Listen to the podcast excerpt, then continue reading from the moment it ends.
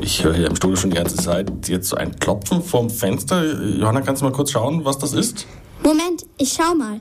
Oh ja, da ist unsere Luftmitreporterin Ma Taube Mali. Hör mal auf.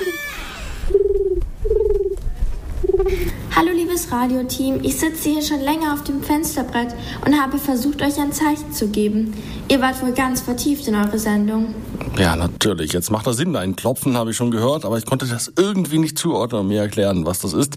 Wie schön, dich mal wieder zu sehen. Was hast du denn so erlebt, Mali? Ach, ich habe die Menschen beobachtet und bin über die Münchner Altstadt geflogen. Da habe ich ein großes Gebäude entdeckt. Es ist ganz in der Nähe vom Odeonsplatz. Es hat acht Säulen und eine sehr große und breite Treppe. Ach ja, du meinst sicher die Bayerische Staatsoper. Sie ist gleich neben dem Residenztheater. Ja, das muss sie sein. Ab und zu habe ich dort auch Menschen in schicken Kleidern und Anzügen gesehen. Hm. Weißt du, warum die Oper gebaut wurde?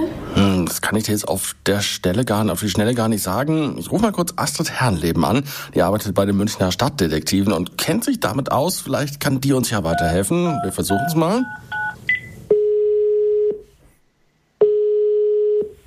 Hallo Björn, ich habe schon gehört, die Mali ist bei dir. Natürlich helfe ich dir weiter, Mali. Das ist sehr lieb. Kannst du mir erklären, warum die Bayerische Staatsoper gebaut wurde?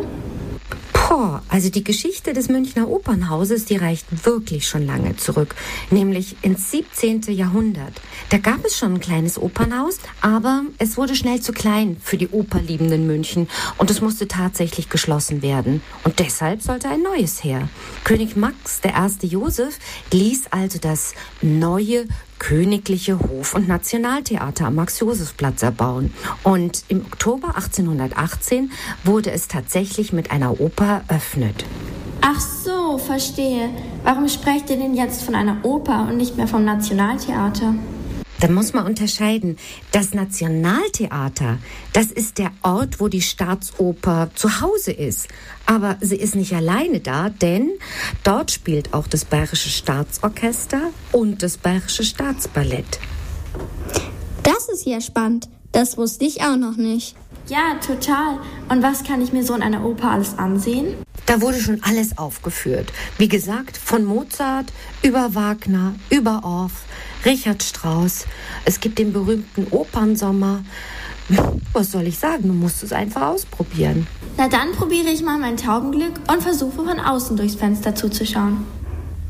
Damit du schon mal einen kleinen Vorgeschmack, Vorgeschmack bekommst, wie sich denn die Musik in der Oper anhört, spielen wir mal ein ganz bekanntes Stück von Mozart an. Oh,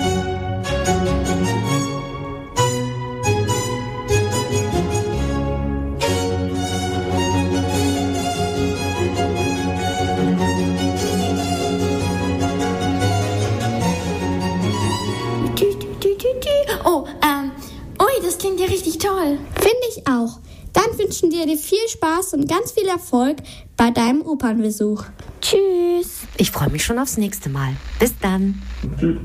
Tschüss, Mali.